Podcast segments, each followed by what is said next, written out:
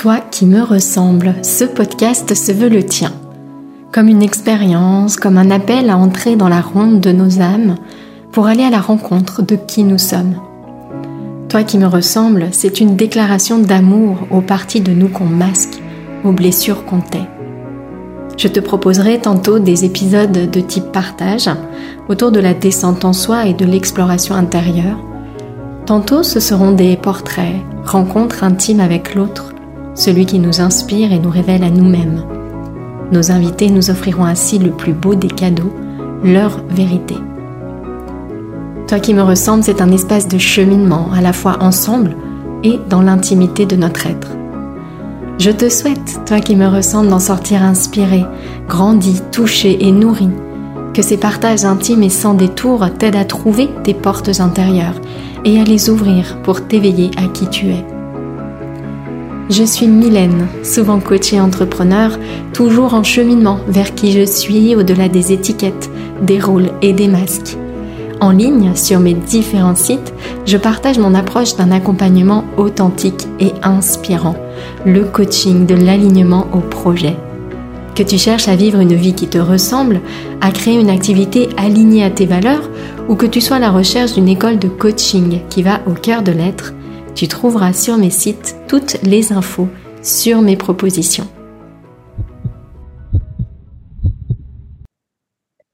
Comment trouver sa mission de vie? Dans ce nouvel épisode de podcast, j'avais envie de revenir sur ce thème, celui de la mission de vie.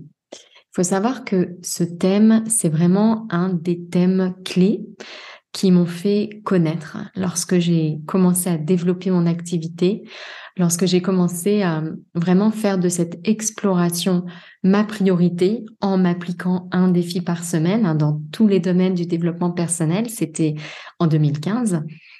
Eh bien, euh, ce thème de trouver sa mission de vie, c'est un thème qui est rapidement ressorti comme étant ceux qui résonnaient le plus chez les personnes qui me suivaient.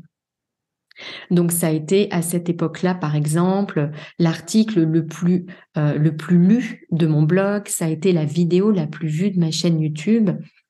Et euh, il y a quelques semaines, j'ai commencé à, créer un compte TikTok pour proposer des contenus bah, plus adaptés euh, du coup à, ce réseau. Et bah, même chose, le thème de trouver sa mission de vie, je m'aperçois que c'est un thème qui ressort qui ressort beaucoup, qui prend beaucoup d'importance en fait dans notre cheminement personnel et spirituel. Du coup, ça m'a amené à me poser plusieurs questions pour eh bien préparer cet épisode. Première question, c'est pourquoi est-ce que c'est si important pour nous de trouver cette mission de vie? Pourquoi ce thème-là plutôt qu'un autre dans notre développement personnel et spirituel? Pourquoi j'ai le sentiment de mon côté d'un gros piège en fait qui clignote? Derrière cette recherche-là comme un panneau de danger euh, sur lequel ben, j'ai envie de revenir hein, pour vous, parler de ces différents pièges, à mon sens, de ces différentes euh, on va dire incompréhensions, je crois, illusions peut-être autour de ce thème de trouver sa mission de vie. Qu'est-ce qui fait que bien souvent on n'y parvient pas eh bien, c'est parce qu'on tombe justement dans ces pièges. Donc, on reviendra dessus. Et puis, bien sûr, hein, pour terminer euh, euh, par quelque chose de concret, bah, comment parvenir à identifier cette fameuse mission de vie et comment garder le cap de cette mission de vie au quotidien? Voilà les différents sujets que je vais aborder dans cet épisode de podcast. Donc, si ce thème résonne pour vous, si vous sentez qu'il y a là pour vous qu'il y a une vérité qui vous appelle, qu'il y a un besoin. Si vous avez le sentiment de ne pas y arriver, alors que ça fait un petit moment que vous vous intéressez à ce thème de mission de vie, je vous invite vraiment à écouter cet épisode avec attention.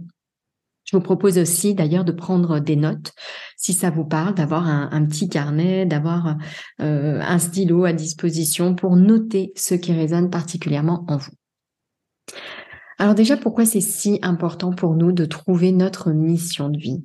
Je crois que c'est très important et d'ailleurs je me rends compte à répondre à cette question, je vais répondre à la question des pièges. Vous savez, ce panneau de danger que je vois clignoter derrière cette notion de mission de vie. Pour moi, on attache tant d'importance à cette mission de vie parce qu'on fait, à mon sens, un raccourci. Un raccourci qui est celui que j'ai pu faire quand j'ai commencé mon cheminement, à savoir, si je parviens à identifier ma mission de vie, alors enfin, je serai alignée. Comme si la mission de vie, c'était la clé, la clé de la porte, et que tout se cachait derrière cette mission de vie. Et donc, je vois ici un petit peu cet amalgame, je sais, qui amène beaucoup de personnes, notamment au programme Expérience que j'anime. C'est l'impression que quand on euh, aura atteint ce point B, eh bien, on sera aligné et tout sera résolu. C'est un peu, à mon sens, le piège de la destination. Vous savez, quand on visualise dans notre esprit, qu'on conceptualise notre cheminement et qu'on imagine, bah, comme tout chemin, qu'il y a une arrivée, qu'il y a euh, voilà une destination, qu'il y a un point B. Et donc, je vois ici l'importance de ce piège-là, à savoir que malgré nous, même si on passe notre temps à se dire l'inverse, que le bonheur c'est le chemin, eh bien, on reste focus sur cette destination sur ce point B, sur ce point d'arrivée. Donc pour moi, il y a ce piège qui est présent, qui est important ici. Il y a un autre piège, j'ai le sentiment, l'impression, qui est celui du métier idéal. Comme si il y avait un métier idéal, une mission précise, fermée, encadrée, très facile à appréhender et qui allait régler, encore une fois, tous les problèmes, tous les soucis de, de confusion, de recherche, de d'incertitude, de changement permanent qu'on traverse, qu'on expérimente et qui nous est bien souvent inconfortable. Donc je vois ici ce piège du métier idéal, encore une fois, qui serait la réponse à toutes les questions qu'on se pose. Je crois que derrière ce métier idéal, il y a aussi vraiment cette envie de repos. Au fond, cette envie de repos, cette envie de clarté, cette envie de, de paix profonde, cet appel à mon sens, de notre nature, euh, à nous ramener à elle quelque part, à nous faire revenir à la maison. À la maison, c'est-à-dire vraiment centré sur notre nature, centré sur qui nous sommes, l'amour, la joie, le soulagement. Vous sentez cette paix profonde, ce soulagement au-delà du contexte, au-delà de ce qui nous arrive, au-delà des pensées, au-delà des émotions. Et donc, je crois que ces raccourcis que l'on fait, euh, c'est un signe aussi, c'est un signe de cette nature qui nous, appelle, qui nous rappelle à elle. Et cette envie de paix, cet appel à retrouver nos qualités essentielles, qui est, qui est biaisé en fait, à mon sens, cette envie de repos qui est biaisée par ce mental qui veut, qui veut des cases, qui veut des concepts, qui veut des réponses miracles, et qui lui se tourne vers l'extérieur. Au lieu de voir que ces grandes qualités-là, c'est nous, c'est qui nous sommes. Je le dis régulièrement dans, dans ce podcast, tout ce que nous cherchons, nous le sommes en réalité. Et le piège dans lequel nous tombons, mais c'est de laisser le mental conceptualiser, appréhender notre cheminement et essayer de le mettre dans des cases. Et donc, à mon sens, on accorde tant d'importance à cette mission de vie parce qu'elle répond à cette envie de retrouver la paix, mais qui est passée par le filtre du mental. Vous voyez, ce, ce mental qui veut comprendre. Et lui, pour comprendre, il veut des cases, il veut des concepts, il veut des réponses claires, des réponses sans effort, des réponses qui entrent dans des grilles.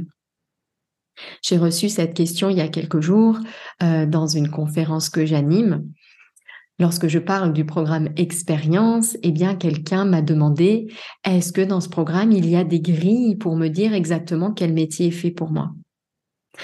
Et je crois ici, alors, il y a une recherche qui est, mais qui est tout à fait, euh, tout à fait juste. Une requête qui est tout à fait juste. On, veut retrouver cette paix. On veut se sentir enfin soulagé euh, de tous ces poids, de tout ce qui nous empêche d'accéder à notre lumière, d'accéder à qui nous sommes, d'accéder à la présence. Mais à mon sens, le mental récupère et ça devient donnez-moi s'il vous plaît des réponses miracles ou je réponds à dix questions et ça me dit eh bien quel métier est fait pour moi. Donc je crois qu'il y a un peu tout ça en fait dans ce phénomène qui fait qu'on accorde tant d'importance à la mission de vie, dans ce phénomène qui fait que on veut une réponse facile et rapide. Derrière, bien sûr, il y a des peurs de ne pas y arriver, il y a un certain découragement devant l'effort, il y a euh, ce flou qu'on a du mal à, accueillir devant ce qui est incertain. J'en parle notamment dans l'épisode Traverser le changement. C'est difficile lorsqu'on n'est pas en contact avec qui nous sommes en profondeur de traverser le changement avec confiance, avec foi, d'être solide quand tout bouge à l'extérieur, quand le contexte est mouvant.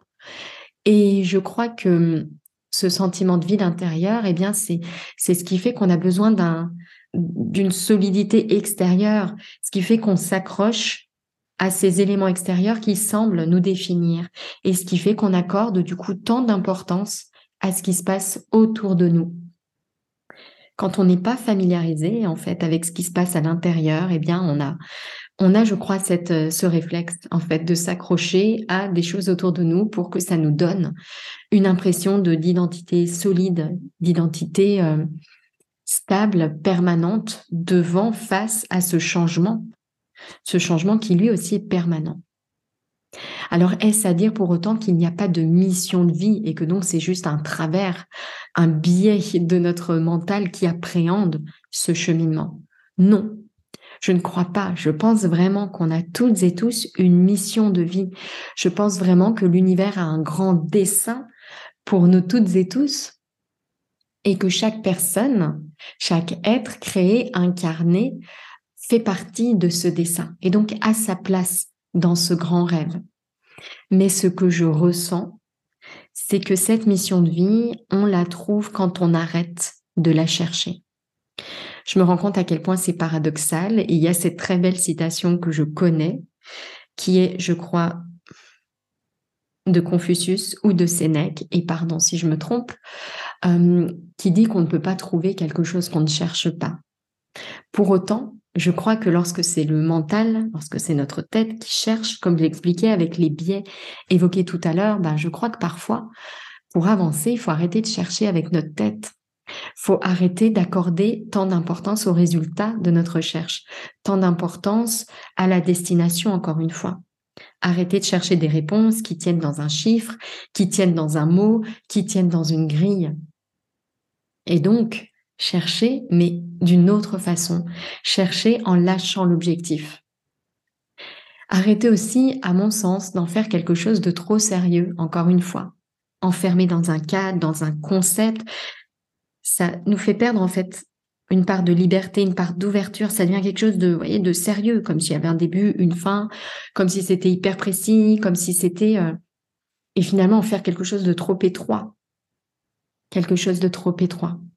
D'ailleurs, ce qui est assez, assez frappant, c'est que cette vidéo la plus vue sur YouTube, ou une des plus vues aujourd'hui, parce que je crois que les choses ont évolué et le thème de l'hypersensibilité a, a aussi sa place, mais elle s'intitule quelque chose comme Trouver sa mission de vie en cinq minutes ou en cinq jeux de cinq minutes. Ça nous attire en fait, cette absence d'effort, cette facilité, ça nous parle.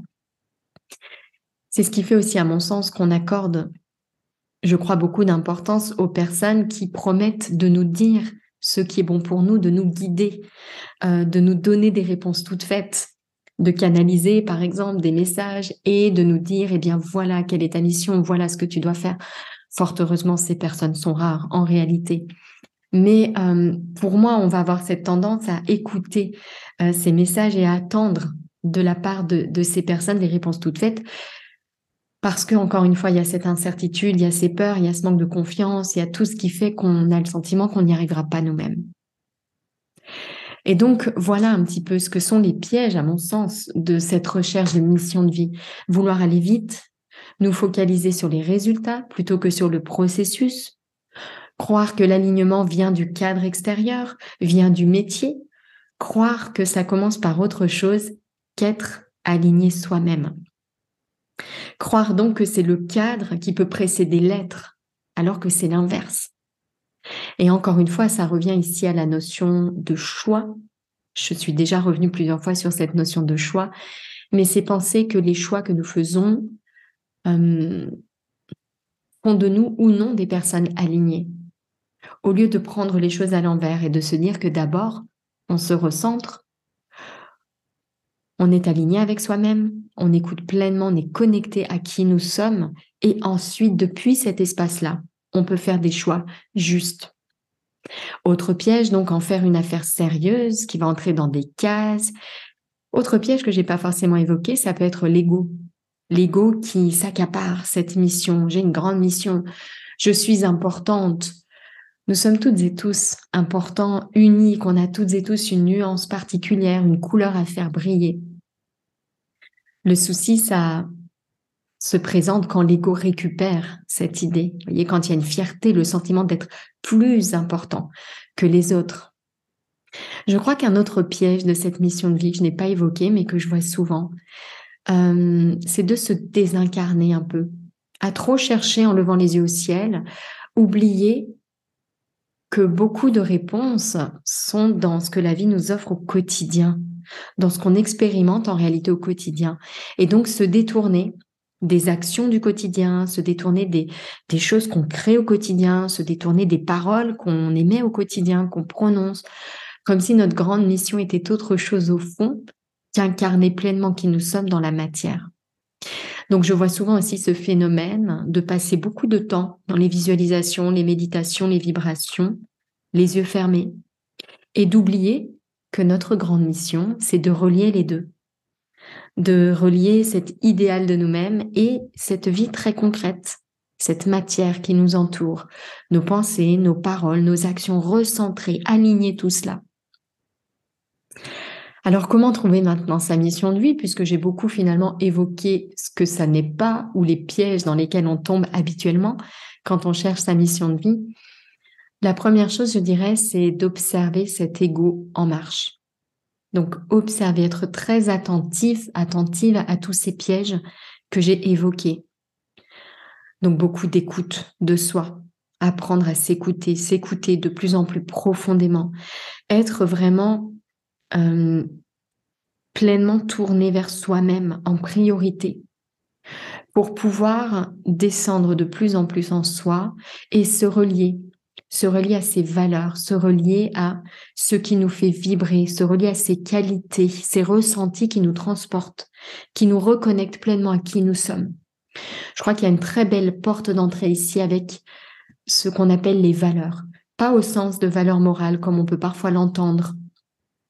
La justice, l'honnêteté, l'intégrité, qui sont des choses qu'on, par exemple, qu'on a envie de transmettre à nos enfants et qui sont souvent des, euh, des injonctions qu'on a reçues, des messages qu'on a entendus euh, et qu'on a envie de, de cultiver en réaction à quelque chose. Les valeurs, pour moi, ce sont vraiment des voix, les voix de l'âme. voyez, c'est des qualités de notre nature, des nuances de notre nature. Et donc, pour moi, apprendre à s'écouter, c'est ce qui va permettre d'entendre plus finement ces voix de l'âme.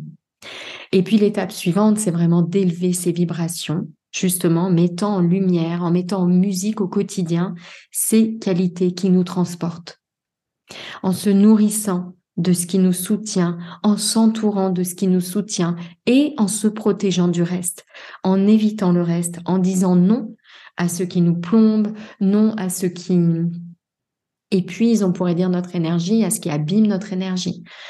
Donc vraiment ici de la fermeté pour pouvoir élever ces vibrations, rester connecté un maximum à euh, cet idéal de nous-mêmes.